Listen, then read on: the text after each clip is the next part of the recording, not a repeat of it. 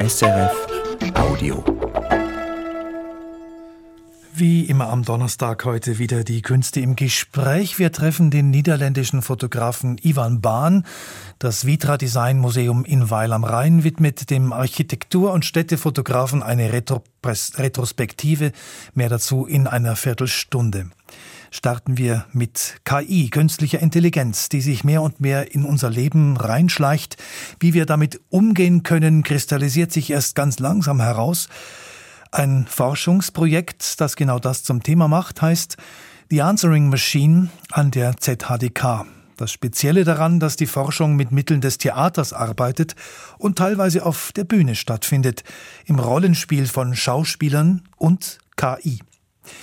Andreas Kloy hat sich das angeschaut und mit dem Leiter des Forschungsprojektes gesprochen.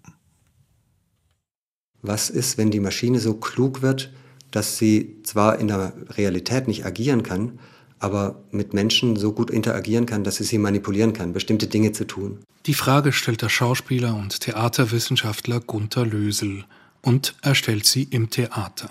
Gunter Lösel ist Theatermacher und Theaterforscher. Als Schauspieler beschäftigt er sich seit mehr als 20 Jahren mit Improvisationstheater. Als Forscher ist er federführend beteiligt an einem Projekt der Zürcher Hochschule der Künste, das sich mit unserem Umgang mit künstlicher Intelligenz befasst, und zwar auf der Bühne, im improvisierten Dialog von Schauspielenden und Chatbots. Wie entwickelt sich die Mensch-Maschine-Interaktion durch diese neuen Player, die ja die Sprachmodelle definitiv sind. Also die sind wie ein Game Changer, denke ich, und denken auch viele, dass es eine Art Revolution ist in der Art, wie wir mit Maschinen kommunizieren und wie Maschinen mit uns kommunizieren. Ich freue mich, dass ihr hier seid und dass ich mit euch reden kann.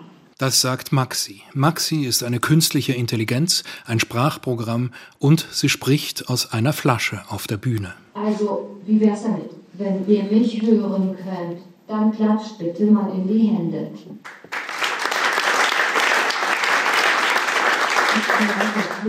Leute, probiert es nochmal.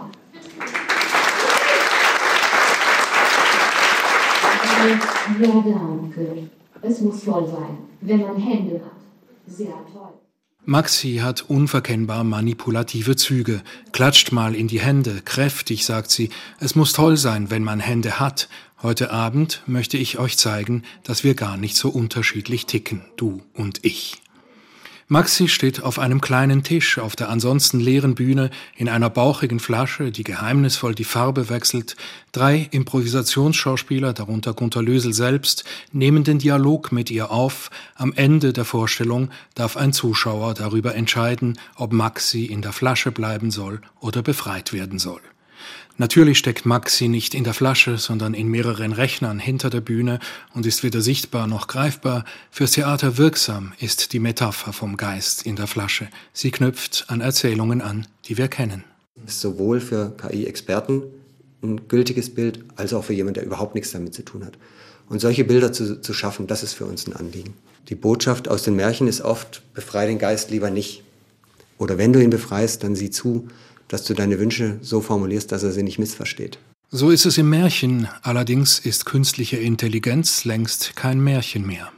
Ja, trotzdem würde ich die Märchen als eine Form von menschlicher Weisheit, als eine Quelle von Weisheit, die sich sozusagen mit solchen Problemen beschäftigen, die natürlich nichts mit KI zu tun hatten, aber im Prinzip schon dasselbe darstellen.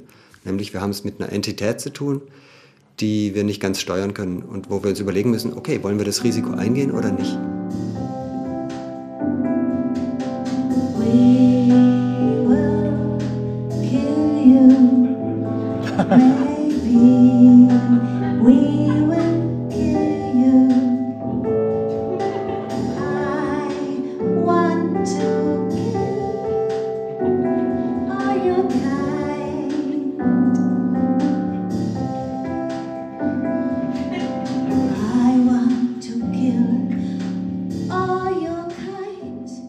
Want to Kill You All, an dem Abend im Winterthurer Theater am Gleis, ist Maxi nicht besonders menschenfreundlich aufgelegt.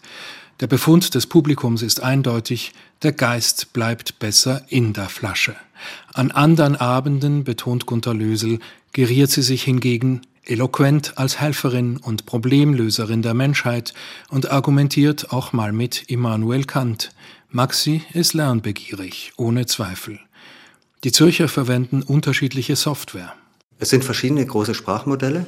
Wir benutzen natürlich auch ChatGPT, aber wir versuchen noch mehr Kontrolle über diese Maschinen zu kriegen. Äh, ChatGPT von OpenAI ist ja ein geschlossenes System, das heißt, man kriegt sehr wenig Kontrolle über die Parameter. Man kann nur zwei, drei Parameter verändern. Man kann die Trainingsdaten nicht verändern. Man kann feintunen, aber das ist schon ein bisschen anspruchsvoller. Äh, und wir verwenden zusätzlich noch Character AI. Wir verwenden ein eigenes Modell, was ein Input-Output-Modell ist. Jede Vorstellung verläuft anders. Die improvisierenden Schauspielerinnen und Schauspieler reagieren auf Maxis Einwürfe. Noch sind sie mit Ironie und geistiger Beweglichkeit der künstlichen Intelligenz überlegen. Wenn Sie äh, ImprovisationsspielerInnen sind, haben Sie ja immer einen Input und reagieren darauf, und zwar kontinuierlich. Und haben immer eigentlich zwei Entscheidungen. Keith Johnston hat es formuliert als den ähm, Erwartungsrahmen. Keith Johnston ist einer von der, den Gründern der Improvisationstheaterform. Und er hat gesagt, als Improvisateur bewegt man sich immer in einem Erwartungsrahmen. Und zwar bei jedem Turn im Gespräch gibt es einen Erwartungsrahmen. Und man hat die Entscheidung, innerhalb dieses Erwartungsrahmens zu bleiben oder außerhalb zu gehen. Weil man kann was sagen, was außerhalb ist und was innerhalb ist. Mit der Empfehlung, meistens innerhalb zu bleiben, aber hin und wieder rauszugehen. Und das kann die Maschine imitieren. Das ist eigentlich genau das, was die Maschine gut kann. Nämlich eine Vorhersage über das, was ist gerade in diesem Moment äh, die wahrscheinlichste Antwort treffen und aus diesen Kandidaten, die dann auftauchen, den auswählen, der gewollt wird.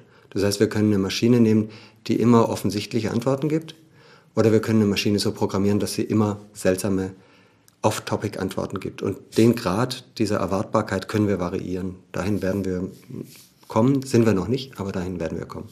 Was der Maschine hingegen richtig schwer fällt, ist abzuschätzen, wann das Gegenüber ausgeredet hat und wann sie mit ihrer Antwort dran ist. Darüber könnte man jetzt natürlich Witze machen und sagen, dass sie das gerade vom Menschen nicht unterscheidet, dass sie den anderen nicht ausreden lässt. Aber der spannende Punkt liegt woanders in der nonverbalen Kommunikation, die jedes Sprechen begleitet.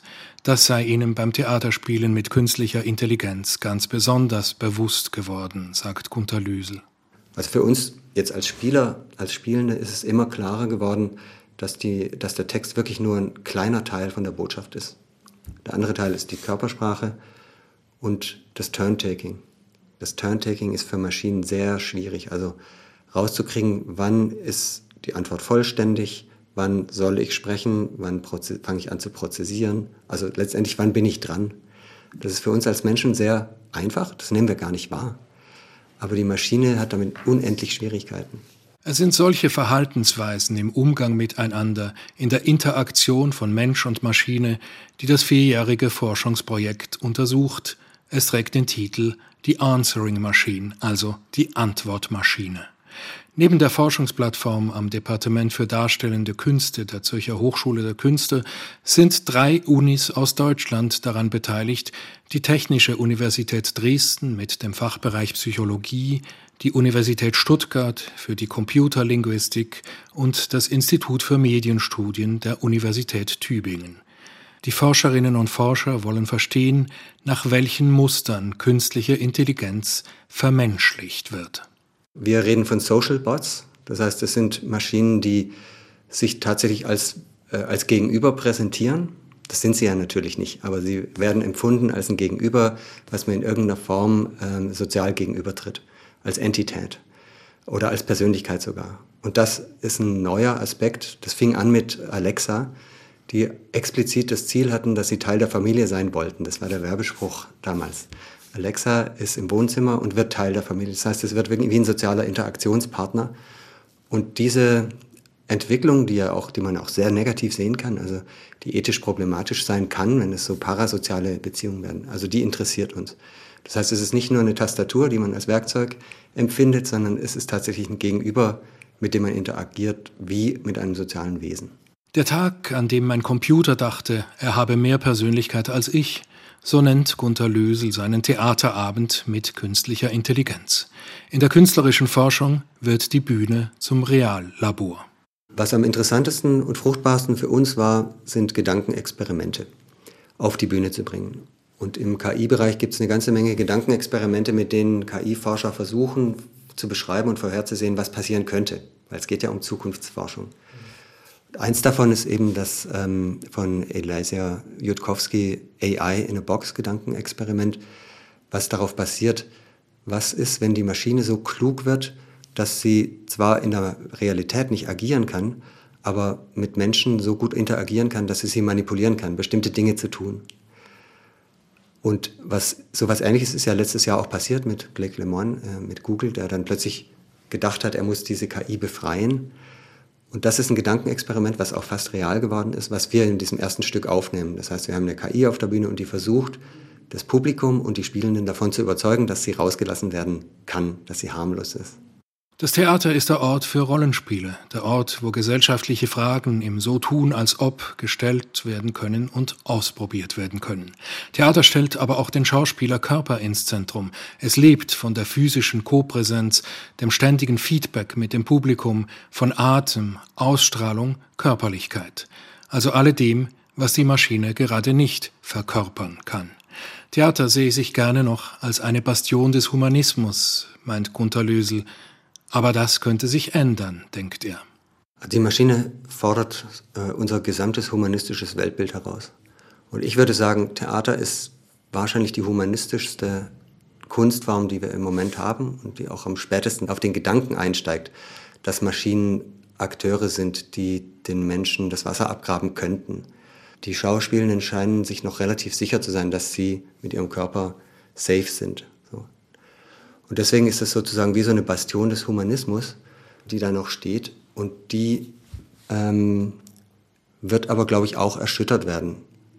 Sämtliche Annahmen, die wir über uns haben, wir sind intelligent, wir sind kreativ, wir sind bewusst, wir können gut kommunizieren und so weiter, sind humanistische Glaubenssätze, von denen wir immer mehr merken, dass sie möglicherweise nicht so absolut sind und die unseren Platz im Universum nicht so sicher äh, sein lassen, wie wir uns das gerne zusammendenken. Und diesen Effekt, der letztendlich eine Kritik am Anthropozentrismus ist, den finde ich wichtig und ich glaube, der muss beim Theater ankommen. Noch hat, zum Beispiel an diesem Abend in Winterthur, beim gemeinsamen Theaterspiel von Mensch und Maschine der Mensch die Oberhand, wenn er mit Witz und schlauer Improvisation auf die weniger inspirierten Antworten der Maschine reagieren kann. Aber der Geist ist aus der Flasche. Soweit der Beitrag von Andreas Kloy. Gehen wir nach Weil am Rhein ins Vitra Design Museum. Dort wurde am letzten Wochenende die Retrospektive Ivan Bahn Momente der Fotografie eröffnet. Bahn gilt als der Starfotograf für prestigeträchtige Architektur. Mit dem Niederländer arbeiten so renommierte Büros wie Herzog de Meuron, Rem Koolhaas oder ehemals Zaha Hadid immer wieder zusammen, um ihre Bauwerke in Szene zu setzen. Doch nicht nur die Architektur interessiert Ivan Bahn, auch Menschen im urbanen Umfeld. Neumigrat wohl hat den Fotografen zum Gespräch getroffen. Stolz steht der 48-Jährige vor seinen Fotos mitten in der Ausstellung im Vitra Design Museum. Sie zeigen ikonische Bauten namhafter Architekten ebenso wie Zeltstädte, Lehmhäuser oder Momentaufnahmen von Baustellen aus aller Welt. Geboren und aufgewachsen ist Ivan Bahn in der Nähe von Amsterdam. Der großgewachsene Fotograf entspricht mit seinem gepflegten schwarzen Vollbart und dem weißen Hemd fast selber dem Klischeebild eines Architekten. Doch Architekt zu werden war nie sein Berufsziel. Architekturfotografie ebenso wenig, sagt er mir nach dem Ausstellungsrundgang später im Gespräch. Als Kind habe er erst gezeichnet, dann mit zwölf Jahren von seiner Großmutter eine Kamera geschenkt bekommen.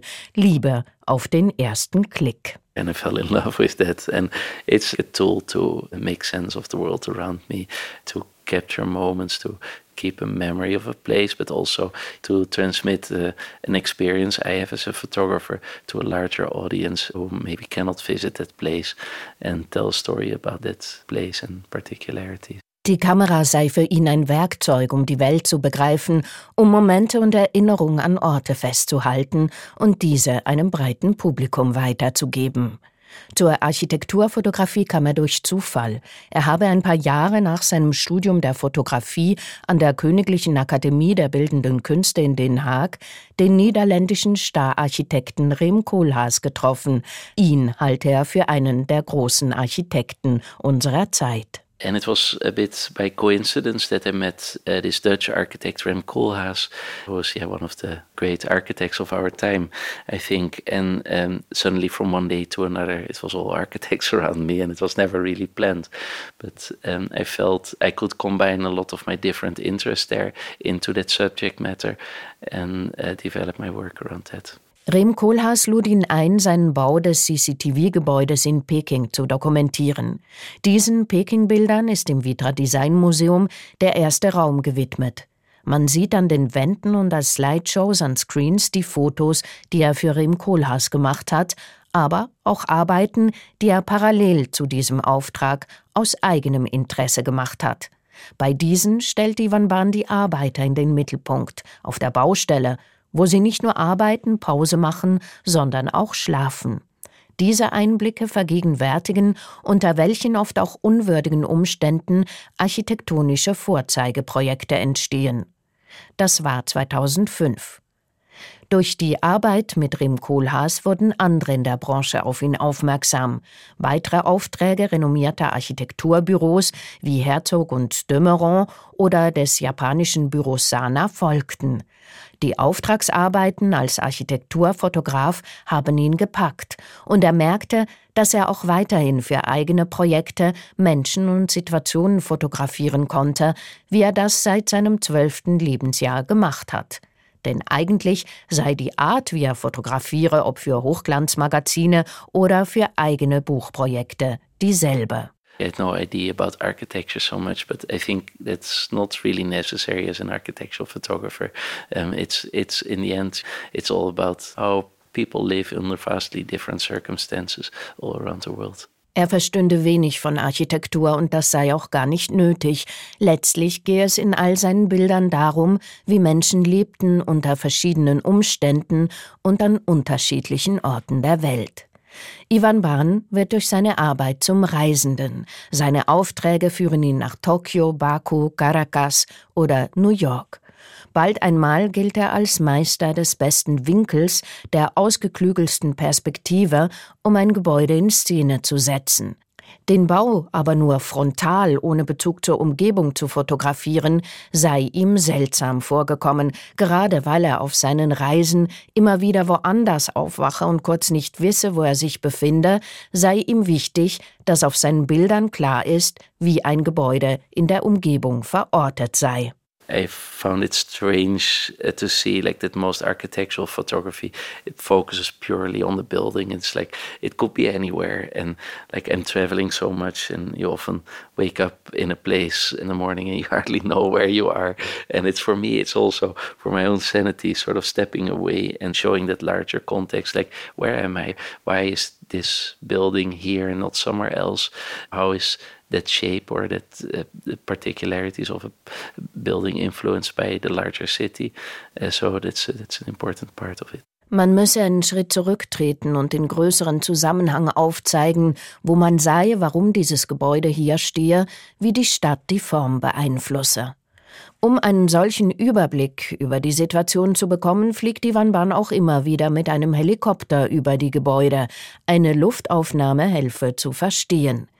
Das sei beispielsweise der Fall gewesen, als er 2009 im Auftrag der iranisch-britischen Architektin Zaha Hadid ihr Bauwerk Maxi, ein Museum für zeitgenössische Kunst in Rom, fotografieren sollte. Das Bauwerk sei fantastisch, aber Ivan Bahn habe sich gefragt, warum es diese seltsam geschwungenen Formen habe.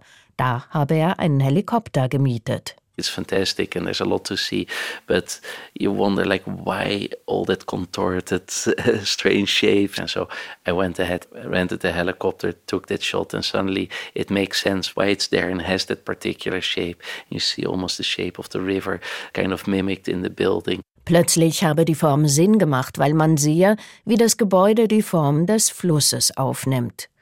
Solchen Perspektiven spürt das Vitra Design Museum im größten Raum seines Museums nach, das ebenfalls von einem Stararchitekt gebaut wurde, von Frank Gehry. Für Ivan Bahn hat die Museumsleitung extra den Hauptraum des Gebäudes wieder in den Originalzustand versetzt, Verschalungen von den Fenstern weggenommen, Zwischenwände abgebaut, die für andere lichtempfindliche Ausstellungen angebracht wurden. Nun fließt wieder Licht von außen in den Raum.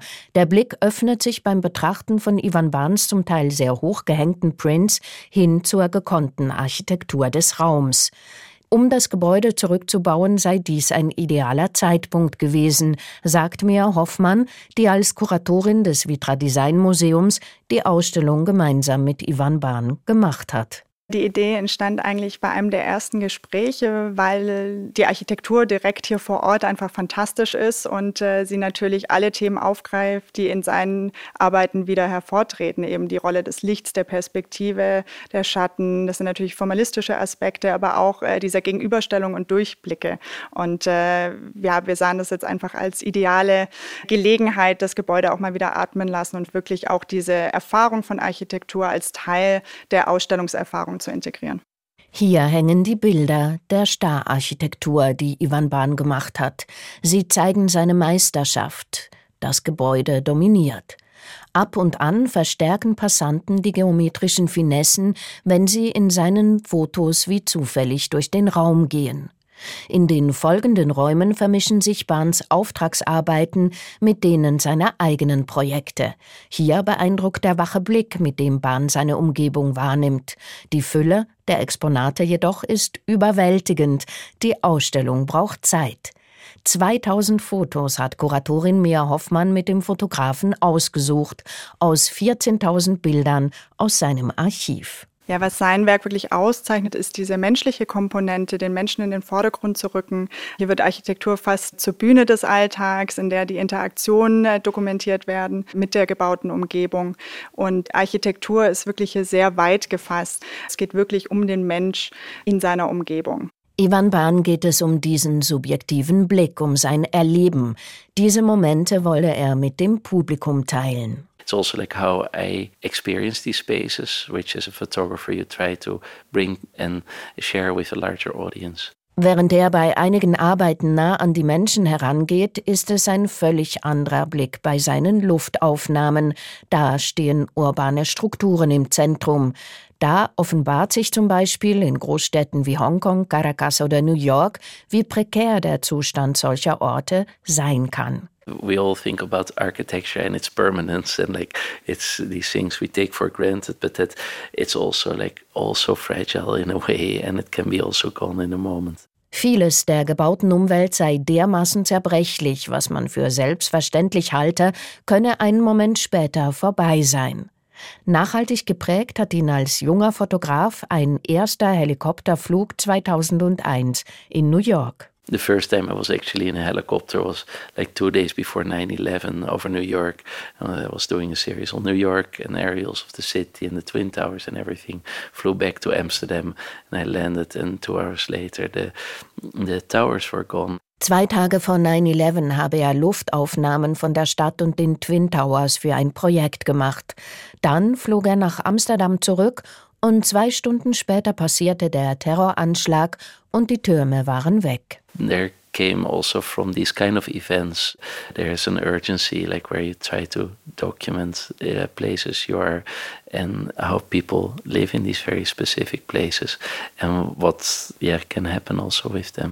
Von dort stamme sein Drang, Orte und Menschen zu dokumentieren und das, was mit ihnen passieren könne. Auch ein anderes starkes Erlebnis verbindet Ivan Bahn mit New York. Der Hurricane Sandy, der 2012 über New York fegte, legte in vielen Teilen der Stadt die Stromversorgung tagelang lahm. Da sei er sofort in einen Helikopter gestiegen, um festzuhalten, welche Teile New Yorks im Licht und welche im Dunkeln lagen. I was the only one who thought immediately, oh, let's get into a helicopter. And it's the only way to see also that juxtaposition of the parts which had electricity, the rest without uh, the darkness, where, like, yeah, a superpower and a sort of center of the world can be rendered completely helpless in a second. And how do you visualize that?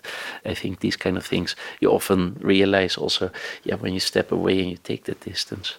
Diese Situation von oben zu fotografieren sei ein gutes Mittel gewesen, um optisch festzuhalten, wie eine Supermacht, eine Art Zentrum der Welt, in einer Sekunde völlig hilflos sein könne.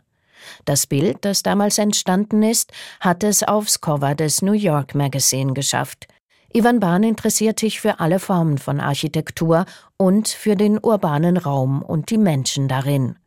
Das kann eine 800 Jahre alte Felsenkirche im äthiopischen Lalibela sein, in den Felsen hineingebaut, oder ein unfertiges Hochhaus in Caracas, das unterdessen von vielen Obdachlosen ständig bewohnt wird. Das macht die Retrospektive im Vitra Design Museum klar.